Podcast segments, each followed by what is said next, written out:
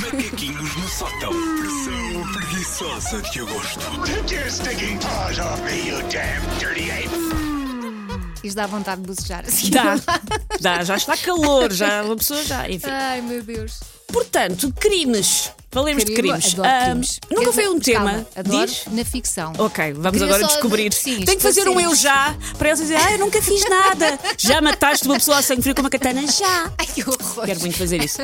Ah, crimes nunca foi um tema que me interessasse particularmente. Ah, talvez por ter crescido em zonas problemáticas da linha de Sintra, tornei-me imune. O Obelix é imune à punção, à punção invencível. Eu sou imune a imagens de ponta e molde e roubos de carros para fazer peões e rotundas às duas da manhã. Levei muito com isso ao longo da vida. Pinners. Ah, eu sou uma pessoa que nunca irá comprar aqueles livros do Hernani Carvalho sobre crónicas criminais. Não me interessa. A nível de programas da manhã e de Hernanis, eu sou mais Hernani Ermida, que era aquele chefe da saudosa dica da semana.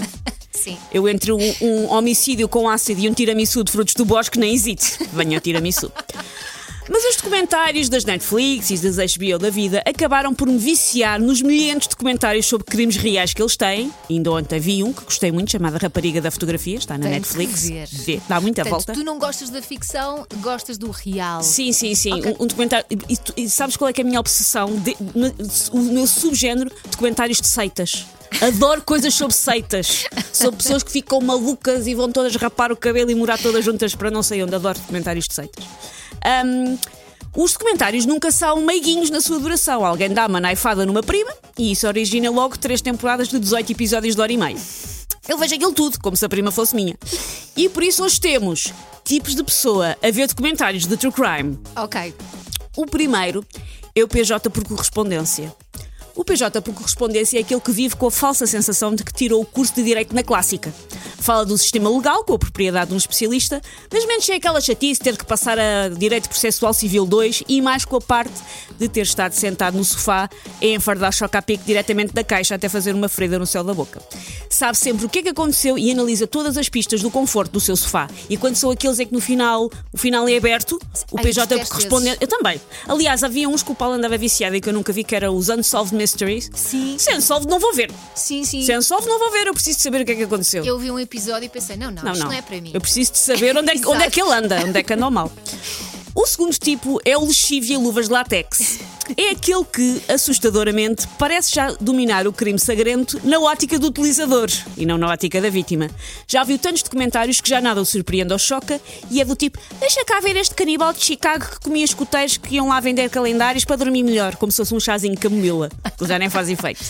Mas olha, quando vês o CSI, tu apanhas umas manhas. Sim, o CSI é ótimo para tu depois cometeres crimes. Pois aquilo não funciona bem assim, mas pronto. E o Inspector Max também. O terceiro tipo é o Edredom. O Edredom é o que morre de medo destes documentários de true, cri- de true crime, mas insiste em ver à mesma como se fosse uma obrigação cívica a um sistema de acumulação de pontos. Metade do tempo tem a cabeça tapada pelo cobertor e depois tem pesadelos a noite toda, dormindo ame- amedrontado dentro de um iglo de edredom sueco. Não, isso não me acontece. Eu houve uma vez um que fiquei com medo. Então? Um. Era um de um tipo, eu já não me lembro, Night- não era Nightcrawler, era qualquer coisa assim do género. Nightcrawler é um filme. Há um filme e há um documentário na Netflix que tem um título parecido, mas que não é, que era horrível. E esse eu vi sozinha em casa à noite e depois achei que Mas ele olha o filme também é um bocado horrível. Também, não vemos também.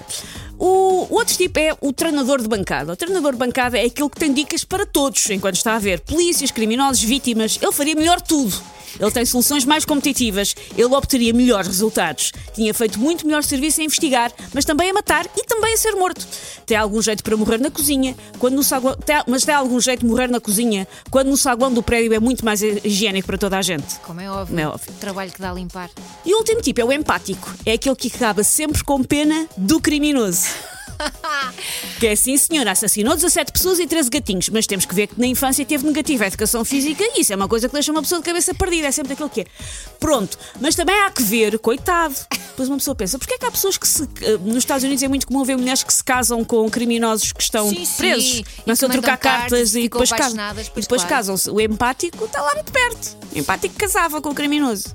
Olha, e aquela pessoa que, ok, vê os seus homicídios Sim. na televisão, prefere aqueles que não são reais, mas também gosta daqueles que são inspirados em histórias reais. Porque tu não vês os documentários, tu vês mesmo as séries, Eu preferes as séries. mesmo as séries, os filmes, leio os livros, tudo o que é investigação de homicídios eu gosto de ver. Não tento arranjar um final, mas também não gosto quando é demasiado previsível. Quando tu percebes logo, ah, está-se mesmo a ver que foi aquele, e depois vais a ver e foi mesmo aquele. A minha, a minha grande experiência com policiais é uma experiência, enfim, robusta, que foi ter escrito o Inspector Max, que é uma coisa, obviamente, que está ao nível disto tudo. E sabes o que é que eu qual é que era o meu truque preguiçoso guionista? É a pessoa que menos aparecia no episódio Ah, era o, era o mau. Mas isso é bom. Porque assim era mas, era. mas eu depois já fazia assim sempre, já era o meu truque recorrente de há um empregado de café que teve três falas. É ele, foi ele que matou. Foi ele. Porque assim é sempre imprevisível. Exatamente. E eu gosto de coisas imprevisíveis.